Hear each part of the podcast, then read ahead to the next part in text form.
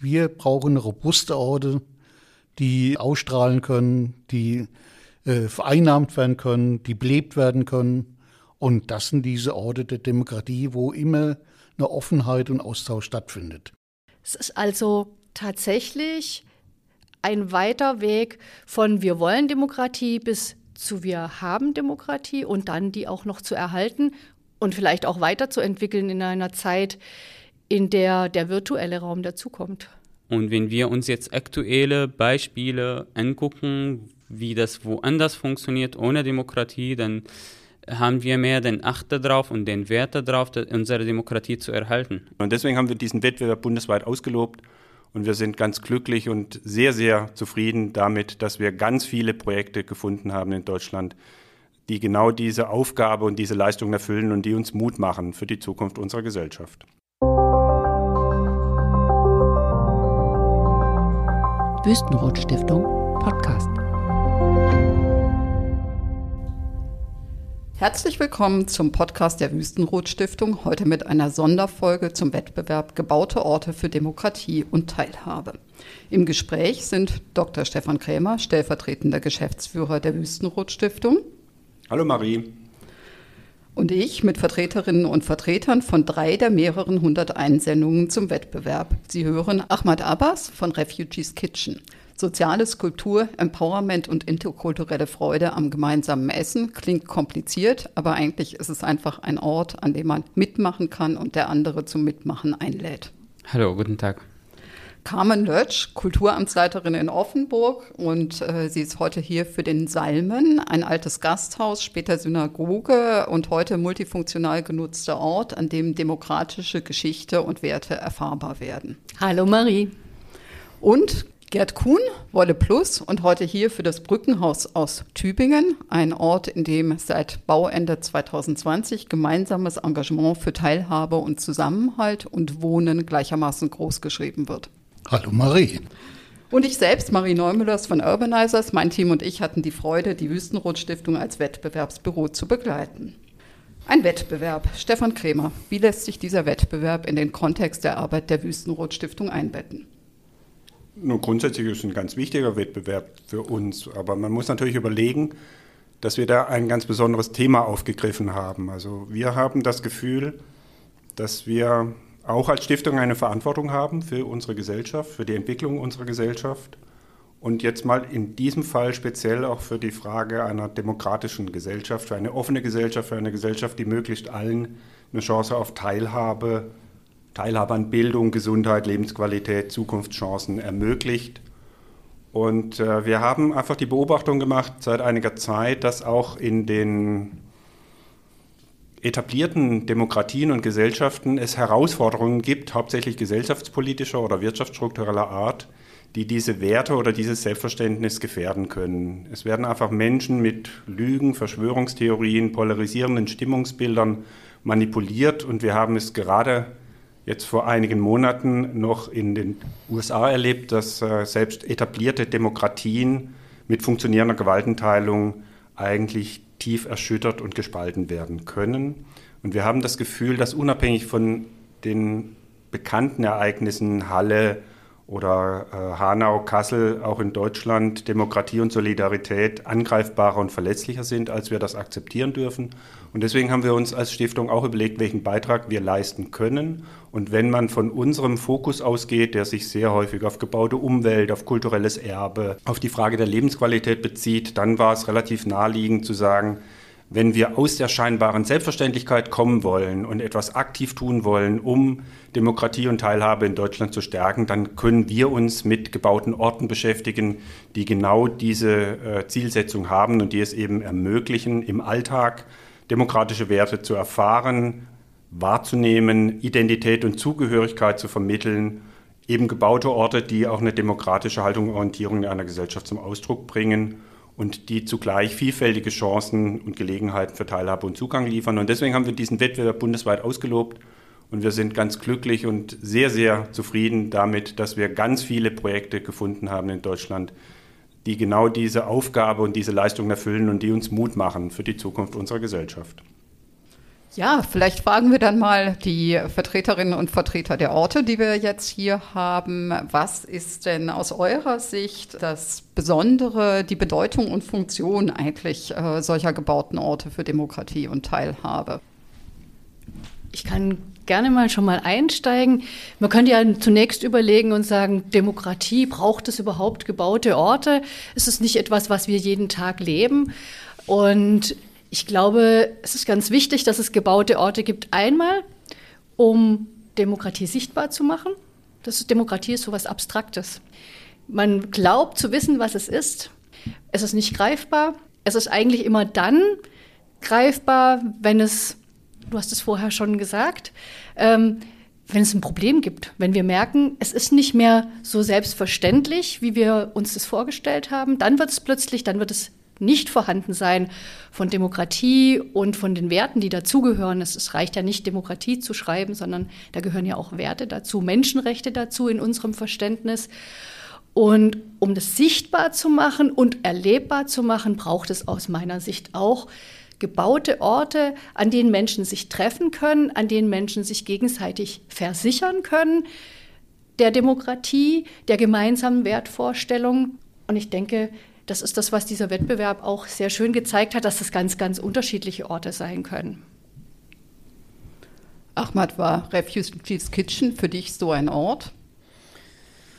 Ähm, ja, in diesem Sinn schon. Das hat mir so, ich glaube so, ich kann so über die Sachen ein bisschen von einer ganz anderen Perspektive reden, weil ich bin wieder hier geboren, wieder hier aufgewachsen und so von Demokratie hat man vielleicht ein bisschen philosophiert so bei uns in der Schule, aber man hat das nie praktiziert. Und das war für mich so am Anfang, als ich nach Deutschland kam, ein bisschen unverständlich, was diese Zivilgesellschaft oder diese aktive Zivilgesellschaft, was hat die von einer Rolle in dieser Demokratie, in diesem großen Bild? So kleine Elemente. Und so Refugees Kitchen als Projekt, so jetzt im Hinach, hat sich bewiesen, als ein Projekt, wo Demokratie ausgeübt werden konnten und dieser soziale Einstieg in die Gesellschaft auch geschafft werden kann. So, wo man auch klein anfangen kann und auch so damit ein bisschen in dem Spiel größer werden. Ich habe mir nicht vorgestellt für fünf Jahre, dass ich in einem Raum sitze und so in, auf den Augenhöhe so in einer Diskussionsrunde mit äh, Amtleitern äh, oder so mit äh, Oberbürgermeistern oder weiß nicht. Und das habe ich alles erlebt in, mit Refugees Kitchen. Und das, das ist Demokratie für mich jetzt. Gerd, mit dem Brückenhaus in Tübingen, was ihr gemacht habt, seid ihr ja eigentlich auch ein Ausdruck von genau diesem zivilgesellschaftlichen Engagement, was Ahmad angesprochen hat. Ja. Äh, für uns war es selbstverständlich, dass wir ein Modell gesucht haben, wo Bürger für ihre Stadt und ihren Bewohnern und zu diesen Bewohnern dieser Stadt zählen die Flüchtlinge, dass sie einen guten Ort haben. Es geht nicht nur darum, dass ein guter Ort ist, wo man wohnen kann, sondern ein Ort, wo man leben kann, wo man sich austauschen kann, wo man einen Alltag äh, praktiziert und Deshalb war für uns der Wohnbegriff von Anfang an ein erweiterter Wohnbegriff. Also Wohnen bedeutet für uns auch miteinander kommunizieren, miteinander leben. Und es bedeutet, dass sich die verschiedenen Akteure verantwortlich fühlen fürs Gemeinwohl. Und deshalb hatten wir von Anfang an in der Planung, aber auch im Bau und jetzt im Betrieb immer probiert, dass die verschiedenen äh, gesellschaftlichen Gruppen zusammenkommen, miteinander kommunizieren, sich austauschen, Konflikte auch friedvoll bewältigen. Und das ist, glaube ich, ein wesentlicher Punkt äh, gewesen bei uns. Also es geht nicht nur um einen Wohnort, sondern es geht darum, wie nehmen die Bürger Verantwortung für ihre Stadt. Und wir waren fest der Überzeugung, dass äh, Demokratie und dass Gemeinschaft Orte braucht. Und deshalb waren diese Orte nicht nur beschränkt auf diese Wohnung, sondern wir wollten einen Raum, der quasi ein transitorischer Raum ist, wo sich die Bewohner treffen, die Nachbarn treffen, aber der auch auf die gesamte Stadt auswirkt.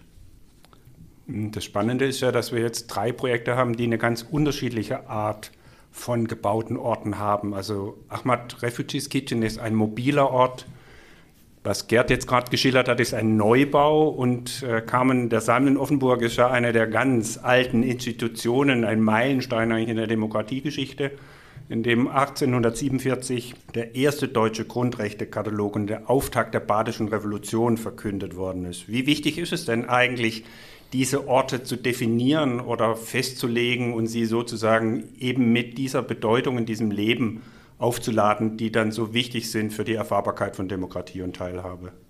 Ich glaube, dass das total wichtig ist. Wenn man den Psalmen heute anguckt, dann sieht man ja erstmal nicht, welche wichtige Geschichte in diesen Mauern ähm, geschehen ist, sondern wir denken manchmal so, unsere Demokratie, ja, das hatten wir schon immer, Demokratie. Das ist ja nicht wahr. Das ist ja noch nicht so lange her, dass wir in Deutschland eine Demokratie haben, in der Form, wie wir sie heute kennen. Es ist auch noch nicht so lange her, dass wir den Menschenrechtskatalog mit unterzeichnet haben. Und es ist auch noch nicht so lange her, dass Deutschland die Menschenrechte mit Füßen getreten hat. Und dafür steht der Salmen auch. Der steht einmal für den Kampf um Menschenrechte, um Grundrechte 1847. Er war aber auch später Synagoge der jüdischen Gemeinde in der Stadt Offenburg und wurde 1938 in der Reichspogromnacht geschliffen. Und in der Folge wurde die jüdische Gemeinde im Grunde ausgerottet. Die Menschen, die nicht geflohen sind, sind ins KZ gekommen und sind da umgekommen.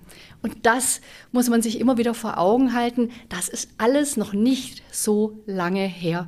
Und ich glaube, deshalb ist es unglaublich wichtig, dass wir zurückgucken, dass wir auch nicht überheblich auf andere runtergucken, die vielleicht noch nicht so demokratisch sind und noch nicht so viel Demokratie haben, wie wir es heute haben. Und da muss man nicht so weit gucken, ähm, sondern dass wir uns erstmal selbst bewusst machen, was das für ein langer Weg dahin war, der 1847 zwar angefangen hat, aber die Revolution ist ja gescheitert. Das heißt, erstmal gab es noch gar keine Demokratie. Dann hatten wir die Weimarer Republik. Dann hatten wir schon ein bisschen Demokratie. Aber auch die ist gescheitert. Es ist also tatsächlich ein weiter Weg von wir wollen Demokratie bis zu wir haben Demokratie und dann die auch noch zu erhalten und vielleicht auch weiterzuentwickeln in einer Zeit, in der der virtuelle Raum dazukommt.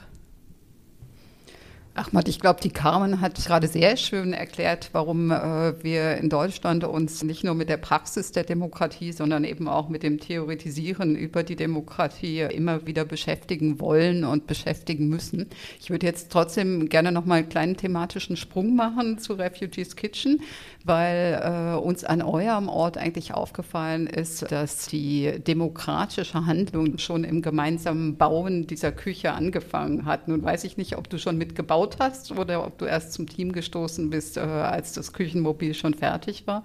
Aber wenn du noch nicht dabei warst, hast du bestimmt viel von diesem gemeinsamen Bauprozess gehört und kannst uns dazu vielleicht was erzählen. Ja, ich bin in dem Team gestoßen. Ähm, Alice die Bauphase sozusagen in die letzten Schliff war. Und das war auch so überhaupt, wie wir an diesem Projekt gestoßen sind und auf diesem Team oder auf die Idee zusammen zusammenzuarbeiten.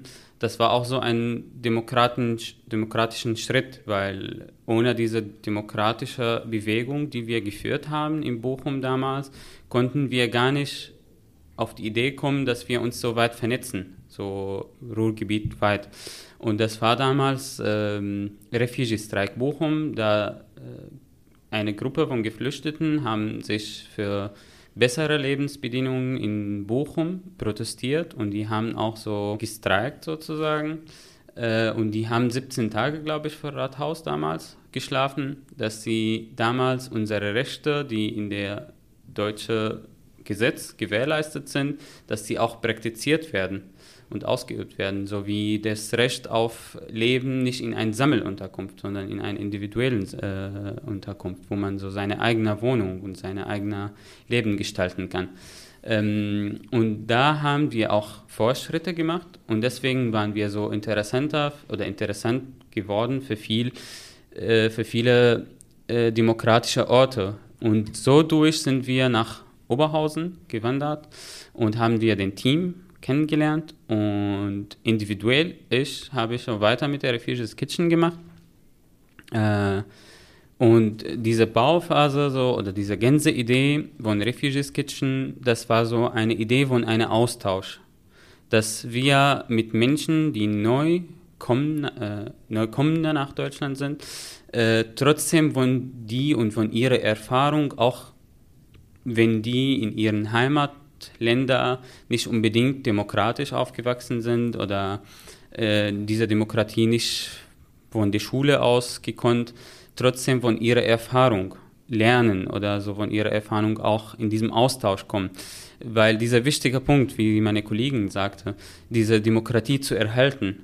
Und wenn wir uns jetzt aktuelle Beispiele angucken, wie das woanders funktioniert ohne Demokratie, dann haben wir mehr den Acht darauf und den Wert darauf, unsere Demokratie zu erhalten und unsere Demokratie vielleicht weiter so zu pflegen und zu gewährleisten.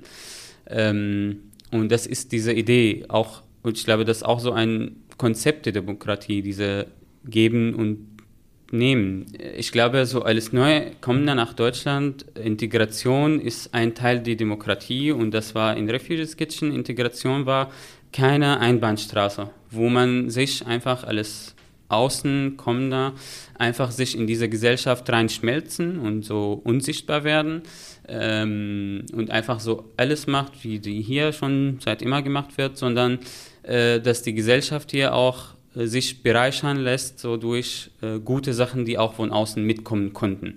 Und das war die Idee von Refugees Kitchen und das war so diesen demokratischen Teilhabe in, in diesem Sinn hier. Hm. Ja, würde ich gerne gleich auf äh, die Ausführung von Ahmad antworten. Bei uns war ja von Grund auf der Gedanke gewesen, wie kann man einen Austausch zwischen ganz verschiedenen Gruppen, wie kann man den fördern und stärken. Und wir haben sehr deutlich die Tendenz gesehen, dass die Gesellschaft sich immer stärker voneinander abgrenzt. Es gab die ersten Containersiedlungen für Geflüchtete auch in Tübingen. Und diese äh, Politik der Abschottung in Containern, die haben wir sehr kritisiert. Und in unserer Gruppe wollen wir gerade ein Gegenmodell machen, dass wir statt Absonderung, dass man halt Öffnung, Transparenz und Begegnung machen. Und wir glauben, dass es sehr wichtig ist, dass sowohl die Geflüchteten ihre eigene Lebenserfahrung mit einbringen können, als auch die Nachbarn. Wir brauchen einen Austausch, eine Begegnung, dass man Fremde kennenlernt. Nur wenn man Fremde kennt, kann man tolerant sein. Das setzt voraus und deshalb äh, war das für uns ein Grundprinzip. Also uns ging es in erster Linie, obwohl es ein Wohnprojekt war, nicht um Wohnen, sondern um, uns ging es sehr um Austausch, um Alltag, äh, gemeinsam leben, gemeinsam Erfahrungen machen. Und deshalb hatten wir von Beginn an, bevor überhaupt ein Grundstein gelegt wurde, die ersten Workshops gemacht mit den Nachbarn. Wir haben unsere Planung vorgestellt. Es gab mit ganz verschiedenen Gruppen Auseinandersetzungen darüber, wie kann man gut zusammenleben, wie sollen die Gebäude gebaut werden, welche Belastungen gibt es auch, wenn jetzt plötzlich sehr viele Fremde hinzuziehen. Und diese Auseinandersetzung wurde von Anfang an gepflegt und auch im Bauprozess wurden die Nachbarn zum Beispiel immer mit einbezogen. Es gelang dann, dass im Richtfest zum Beispiel das verknüpft wurde mit so einem äh, Brückenstraßenfest von der Nachbarschaft. Also man hat von Anfang an gegenseitig äh, aneinander teilgenommen und das war, glaube ich, für uns der Grundstock gewesen. Und deshalb sehen wir als Herz unseres Projekts nicht die wunderbaren Wohnungen, die wir gebaut haben, sondern als Herz sehen wir das sogenannte Brückenhaus. Es liegt an der Brückenstraße, aber es ist auch eine Brücke zwischen einem sehr akademisch geprägten bürgerlichen Wohnquartier und einem Quartier auf der anderen Straßenseite oder Neckarseite, in dem Menschen leben, die wenige hohe Einkommen haben, sondern sehr viele Transferleistungen beziehen. Und uns ging es immer darum, wie können wir zwischen diesen beiden Welten einen Beitrag machen der Vermittlung. Und das sehen wir als ganz wesentlich für so eine demokratische Willensbildung, dass man alltägliche Formen findet von Kindern, die Workshops machen, bis zu jetzt äh, gibt es neuerdings ein sehr gelungenes Beispiel ist, sind Gärten, die werden temporär genutzt. Jetzt gibt es einen äh, Brückengarten und da treffen sich sowohl die Geflüchteten, aber auch die Nachbarn und Gärtner zusammen. Also wir wollen nicht belehrend sein, sondern wir wollen Alltag leben, Alltag austauschen. Und ihr, um das nur mal zu präzisieren, im Kern seid eine private Baugemeinschaft ja. auch, bei denen die verschiedenen Beteiligten eben darauf verzichtet haben, sozusagen einen Mehrwert zu generieren oder nur für sich individuell etwas zu verwirklichen, sondern etwas weiterzugeben und sich auch dauerhaft daran zu binden, dass das weitergegeben wird und dass das ein sozial orientiertes Projekt einer Baugemeinschaft ist. Die Baugemeinschaft sind Einzelbauherren und die Einzelbauherren wollen nach einer Zeit, vielleicht zehn Jahren oder 15 Jahren, auch dort wohnen. Also sie haben sehr wohl ein Eigeninteresse und es war der Gruppe der Tübinger Bürgerinnen und Bürger immer wichtig, dass wir ein gutes Projekt machen, ein kostengünstiges, aber trotzdem ambitioniertes Projekt und, äh, und dass wir Anteil nehmen an dieser Entwicklung. Also wir wollten eine soziale, robuste Gemeinschaft haben. Und eine Gemeinschaft, die quasi im Laufe dieses äh, Bauprozesses ein selbstverständlicher Teil der Nachbarschaft wird. So, an der Stelle, wenn ich was erweitern darf, ähm, ist, ist mir so immer eingefallen, wenn die Menschen, die neu kommen nach Deutschland oder so nach demokratischen Orten oder nach demokratischen Ländern, wenn die aus diesen demokratischen Prozessen nicht ausgeschlossen werden, dann vielleicht hilft das in dieser Entschluss finden oder in dieser Integration hier zwischen Klammern oder Inklusion äh, weil wo wir oder wo ich herkomme, so persönlich aus eigener Erfahrung, die Menschen haben keine Vertrauen an der an der Stadt oder an der Regierung und so weiter. Und deswegen, die Menschen fühlen sich nicht verantwortlich für die Gesellschaft und fühlen sich nicht verantwortlich äh, für die allgemein oder die gemeinnützige. Und deswegen fehlt manchmal den Konzept. Und von eigener Erfahrung, wenn wenn ich hier so mich in diese demokratischen Prozesse eingeladen werden fühle, dann kann ich mich auch einen Beitrag dazu leisten. Dann schließe ich mich auch nicht aus. Dann, dann halte ich mich auch in der Regel. Dann sorge ich mir auch dafür, dass ich hier äh, auch einen Beitrag in diese Demokratie mittrage und mitbringe und ja. Ja, vielleicht ein gutes Stichwort. Was mir bei euch beiden gefallen hat, ähm, es geht um Begegnung und es geht um Teilhabe. Und das ist, glaube ich, das, was wir auch versuchen, auf eine völlig andere Art, dass wir sagen, wir möchten Teilhabe an der Demokratie ermöglichen. Ähm, und es gibt so ein Wort, das mir überhaupt nicht gefällt, dass man immer sagt, ja, wir gehen das niedrigschwellig an. Ich würde sagen, wir gehen es auf Augenhöhe an. Wir versuchen, Demokratiegeschichte auf Augenhöhe zu vermitteln. Das heißt, so dass jeder einen Zugang finden kann, ganz egal, was er für eine Vorgeschichte hat, ganz egal, welches Wissen er mitbringt.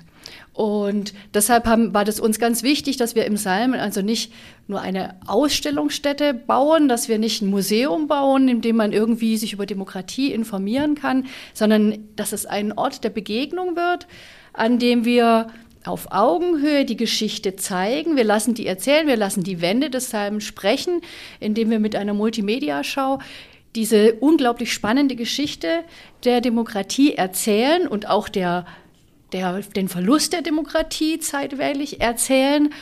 Und, und das ist, glaube ich, ganz, was ganz Außergewöhnliches überall in Deutschland. Das ist zugleich auch der ständige Tagungsort unseres Gemeinderates, also des Parlaments vor Ort. Und Deshalb fand ich es so toll, dass der Gemeinderat auch gesagt hat, Bisher hat er immer zehn Sitzungen pro Jahr bei uns gehabt. Ja, nein, wir wollen tatsächlich in diesem historischen Saal unseren ständigen Sitz haben und es werden rund 50 bis 60 Sitzungen, also alle Ausschusssitzungen auch dort stattfinden. Und es ist alles öffentlich. Und das heißt, Bürgerinnen und Bürger können ganz klar auch erleben vor Ort den Gemeinderat, wie er agiert. Und zwar auch immer dann, wenn es sie persönlich betrifft. Denn was betrifft ein mehr, als wenn in der eigenen Kommune darum gerungen wird, die richtigen Wege zu gehen. Also das alles versuchen wir unter einen Hut zu bringen und dann noch Begegnung zu ermöglichen. Ähm, Im nächsten Schritt werden wir uns auch für Schulklassen öffnen. Das wird ab Mitte nächsten Jahres dann der Fall sein, dass Schulklassen zu uns kommen können und genau das alles auch erleben können. Diese parlamentarische Bestuhlung, die der Gemeinderat hat, die darf dann auch jeder nutzen. Das heißt, man darf sich auch auf den Sitz des Oberbürgermeisters oder des Bürgermeisters setzen oder eines der Gemeinderäte und kann sich auch ein bisschen so fühlen, wie ähm, das Gemeindeparlament sich fühlt. Das ist uns auch ganz wichtig, um wirklich auf Augenhöhe ganz unterschiedliche Zugänge zu ermöglichen. Aber es zeigt auch nochmal, dass wir natürlich glücklicherweise schon sehr häufig Institutionen haben, Städte, Kommunen, die sich engagieren, die die Aufgabe wahrnehmen und auf ihre Art und Weise versuchen, einen Beitrag zu leisten. In Tübingen haben wir das ja auch, weil das Grundstück im Konzeptverfahren von der Stadt vergeben worden ist, also durchaus in Anerkennung dessen, was da entstehen soll.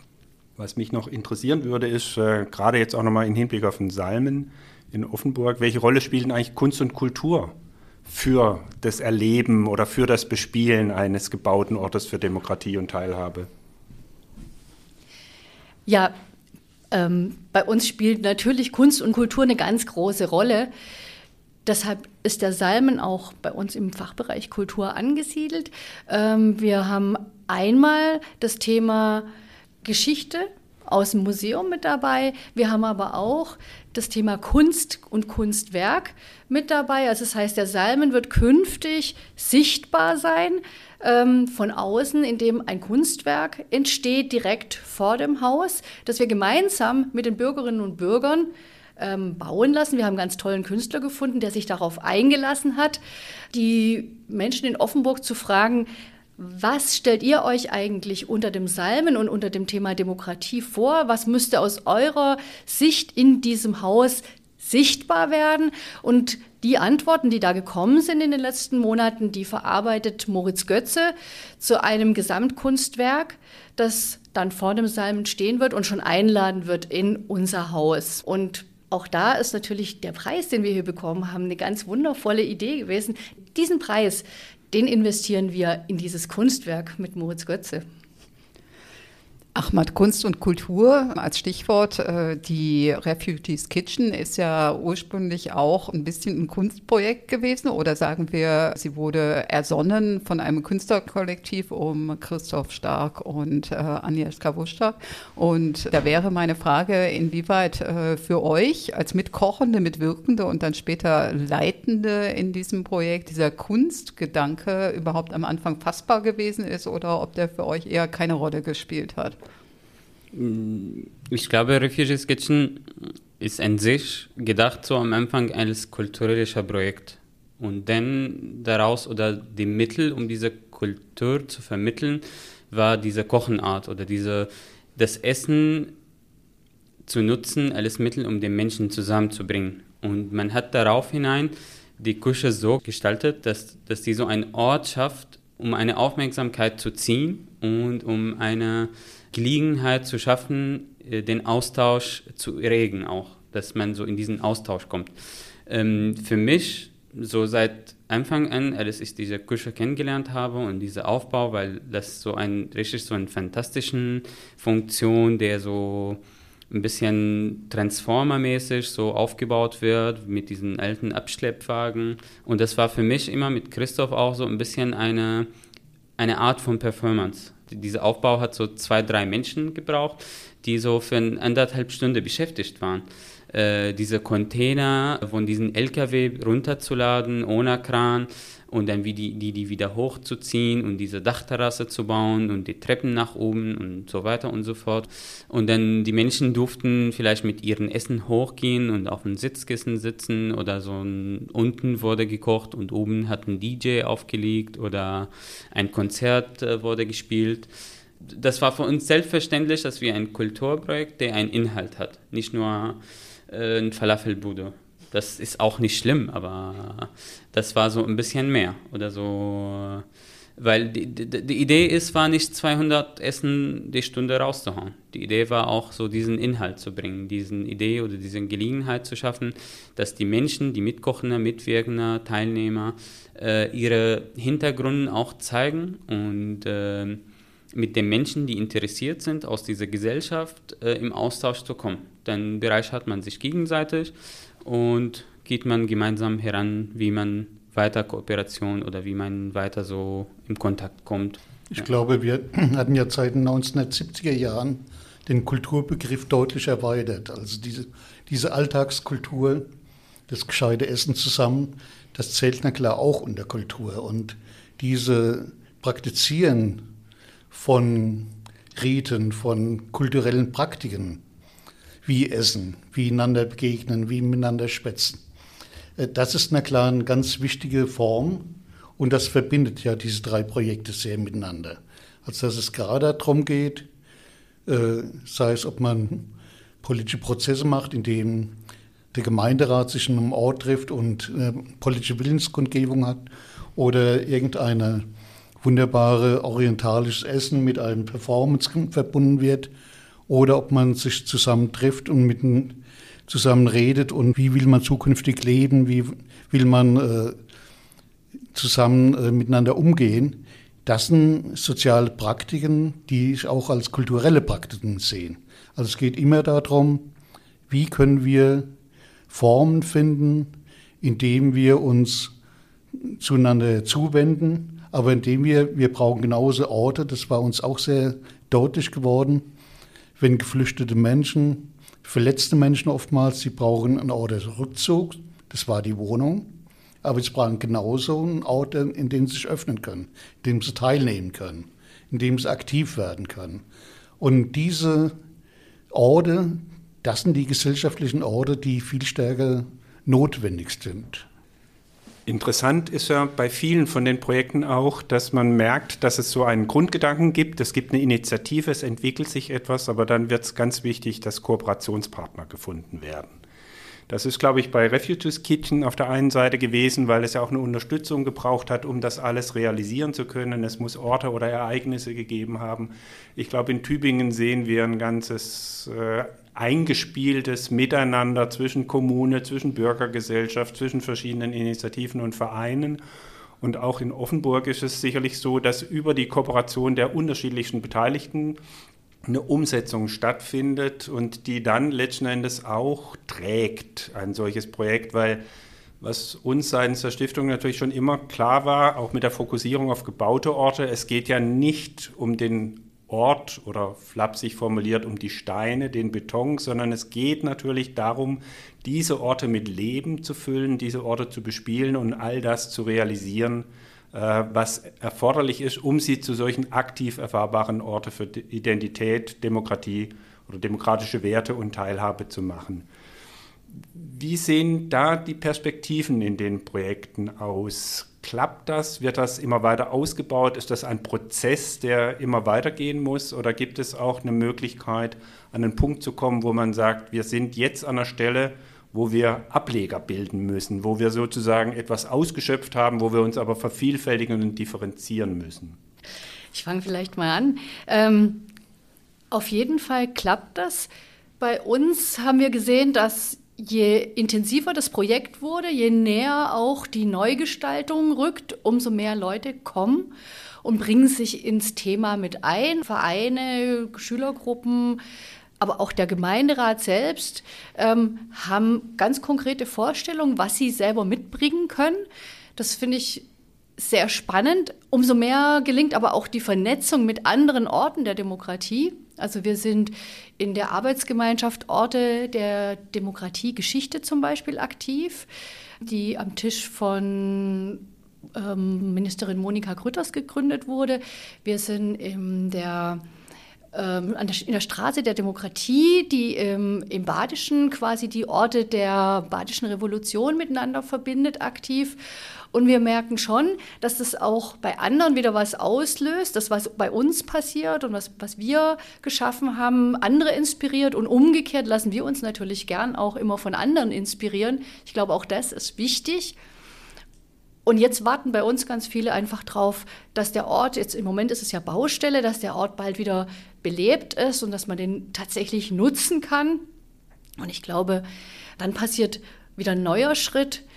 Ich glaube nicht, dass so ein Ort jemals stillstehen kann, weil einfach wir sind ja nicht im luftleeren Raum. Um uns herum entwickelt sich ja auch ganz vieles weiter. Und ich glaube, man muss immer wieder auf neue Entwicklungen, auf neue Gegebenheiten, auf alles, was um uns herum passiert, auch eingehen und das eigene Konzept auch immer wieder hinterdenken und überlegen, was muss ich ändern, was muss ich anpassen, wie müssen wir vielleicht anders oder können wir anders miteinander umgehen? Was gibt es noch für Möglichkeiten? Auch insofern ist das Treffen mit anderen gebauten Orten der Demokratie unglaublich bereichernd. Alleine wenn ich jetzt schon hier die wenigen Minuten dieses Podcasts anhöre, wenn ich höre, was andere erzählt haben, da denke ich mir, wow, super, das sind tolle Ideen und ich würde euch alle gerne einladen, zu uns zu kommen und würde auch gern zu euch kommen und mir das Wort angucken. wir gern kommen. Ja, unbedingt, weil ich finde, es ist total spannend, wie unterschiedlich man an das gleiche Thema rangehen kann. Also ich denke mir, die, die Bedeutung liegt in diesen Projekten in ihrer Vernetzung. Also es sind zwei Punkte wichtig, Vernetzung und teilweise professionelle Moderation. Also die Projekte sollten nie allein gelassen werden.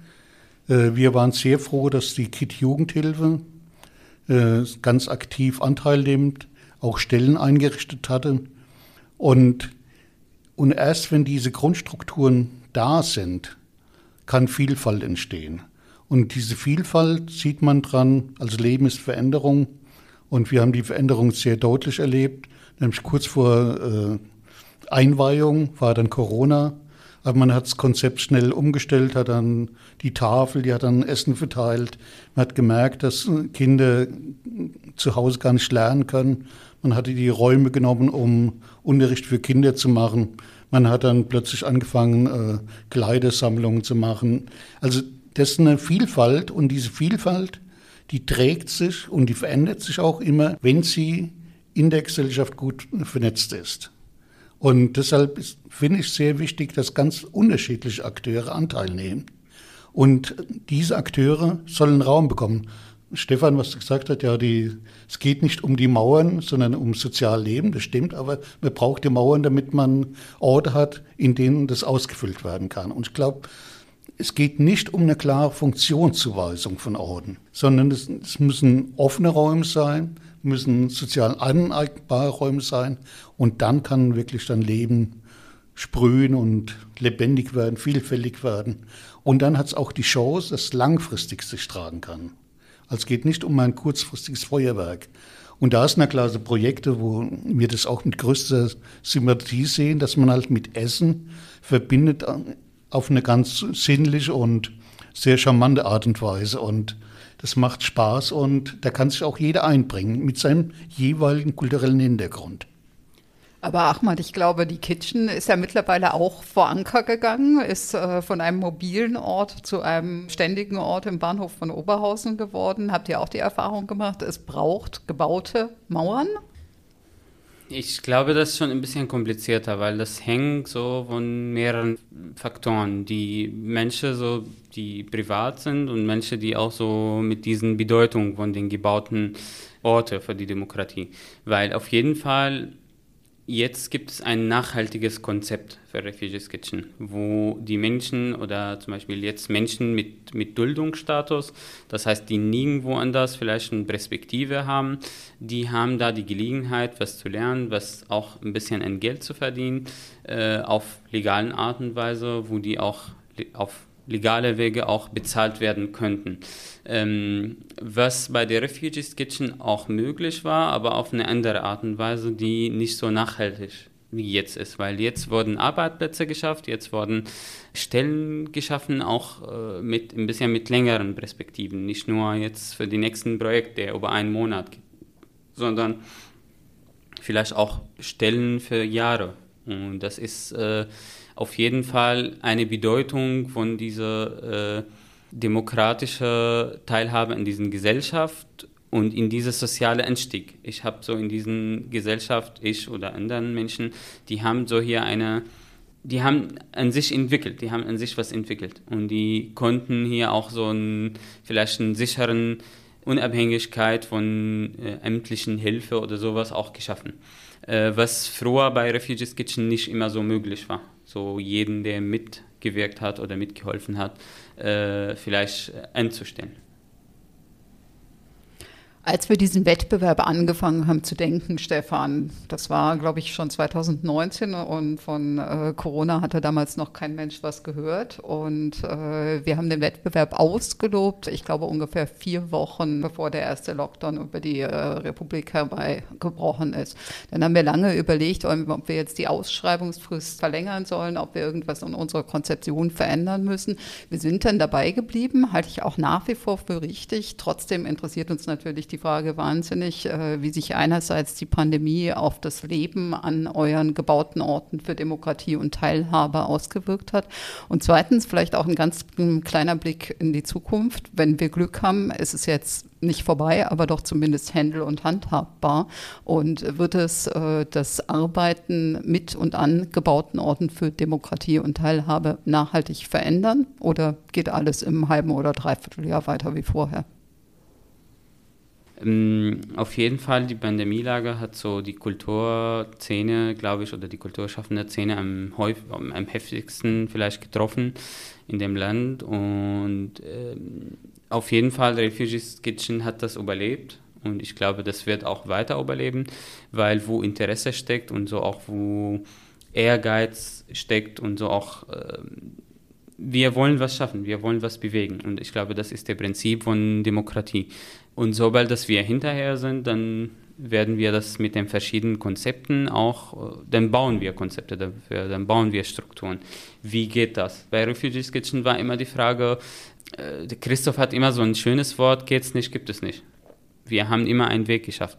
Äh, und die Frage war immer wie. Und ich glaube, das ist auch, zieht sich jetzt auf die Pandemie und da, Daher mache ich mir jetzt bei Refugees Kitchen keine Sorgen. Das wird auf jeden Fall weitergemacht, weitergeschafft. Klar, manchmal ist es ein bisschen schwierig, aber so ist das im Leben. So ein bisschen hoch, so Hohen und Tiefen. Ähm, ja, und auf jeden Fall, ich wollte so einen Punkt ergänzen über die Vernetzung und über diese Bedeutung, was ich so vergessen habe.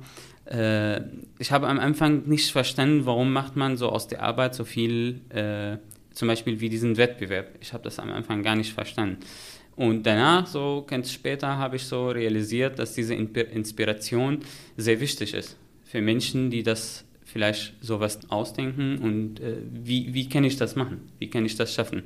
Dann zeigt man sich in solche Wettbewerbe oder in solchen Aktionen von Austausch oder Vernetzungen, dass das geht. Wenn ich das schaffe, dann können die anderen auch schaffen.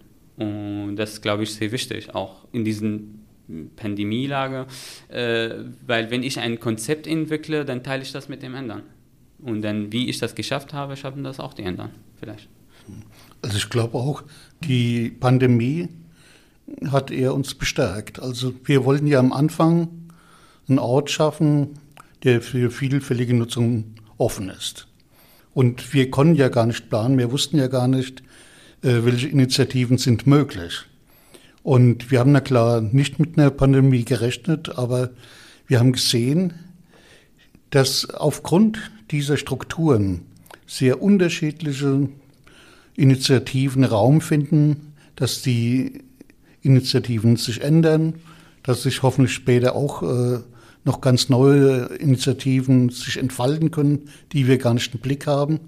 Und das ist, glaube ich, äh, wichtig, dass wir brauchen robuste Orte, die ausstrahlen können, die äh, vereinnahmt werden können, die belebt werden können. Und das sind diese Orte der Demokratie, wo immer eine Offenheit und Austausch stattfindet. In welcher Form auch immer, das ist wirklich in Zukunft sehr offen. Aber das sind wirklich starke Orte. Also der Begriff robuste Orte hat mir gerade sehr gut gefallen robust im Sinne von, wir können was aushalten. Und du hattest es auch gerade gesagt, im Leben gibt es immer Höhen und Tiefen. Es ist mal eine Pandemie, das kann auch was ganz anderes sein.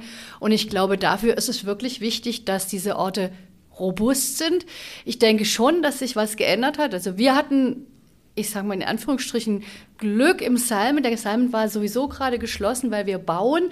Deshalb hat sich in der Phase erstmal nicht so sehr viel verändert. Wir konnten weiterbauen, aber nachher wird sich eine ganze Menge ändern, weil was wir erlebt haben, ist, dass sich in diesen Zeiten die Digitalisierung, ähm, dass die extrem fortgeschritten ist, gerade was die jungen Leute auch angeht, Kinder, Studenten, für die ist es jetzt ganz üblich geworden, dass man Schule digital macht, dass man Studium digital macht. Das hat einen Vorteil. Man kann auch in solchen Situationen tatsächlich in Kontakt bleiben. Das wird aber, glaube ich, auch eine ganze Menge Risiken mit sich bringen. Und darüber denken wir auch gerade nach. Ähm, dass wir auch dieses Thema aufnehmen müssen in einem Ort, der sich mit Demokratie beschäftigt, der darüber nachdenkt, wie demokratisch ist denn unser World Wide Web, wie demokratisch funktioniert denn dieser Raum, das ist kein gebauter Raum, das ist aber auch ein Raum, der so stattfindet. Und den werden wir in den nächsten Monaten und Jahren definitiv intensiv mitdenken müssen.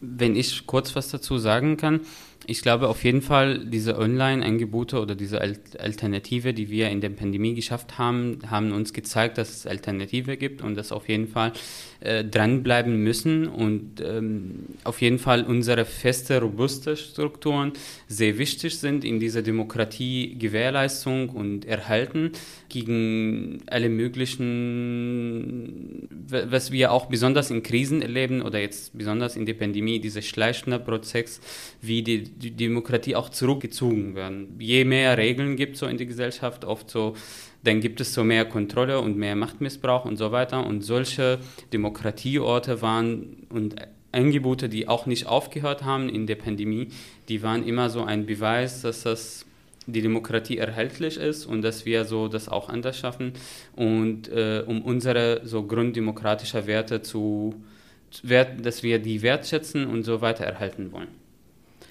Ja, ich glaube, ihr drei habt uns äh, in der letzten Stunde super deutlich gemacht, wie wichtig diese gebauten Orte als Brückenpfeiler, auch äh, anschließend an Brückenhaus, das ist eins der drei Projekte, als Brückenpfeiler für eine Auseinandersetzung über Demokratie und Teilhabe auch nach der Pandemie bleiben werden.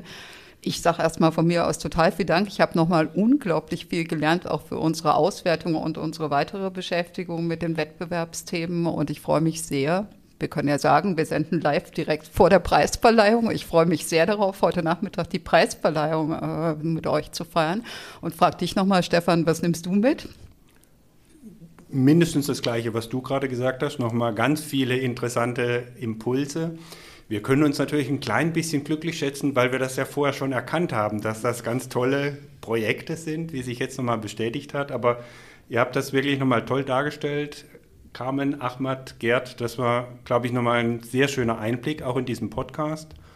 Und für alle ZuhörerInnen, die jetzt Lust haben, diese drei Projekte und noch viel mehr genauso spannende Projekte kennenzulernen, wir haben das dokumentiert auf www.orte-demokratie.de und erstmals für uns, für die Wüstner Stiftung auch mit einer digital begehbaren Ausstellung, wo man ganz viel über diese Projekte erfährt Umbaufilme vom Salmen, Überflug vom Brückenhaus mit 360-Grad-Aufnahme oder das Refugees Kitchen, wie es aufgebaut wird und wie es auch seinen Weg in eine feste, in einen festen gebauten Ort im Bahnhof in Oberhausen genommen hat und eben viele Projekte mehr. Herzlichen Dank, dass wir das machen konnten und ich glaube, jetzt freuen wir uns wirklich alle auf diese gemeinsame Preisverleihung und dass wir das Glück haben, dass wir eben Austausch in Präsenz wieder machen können. Vielen Dank.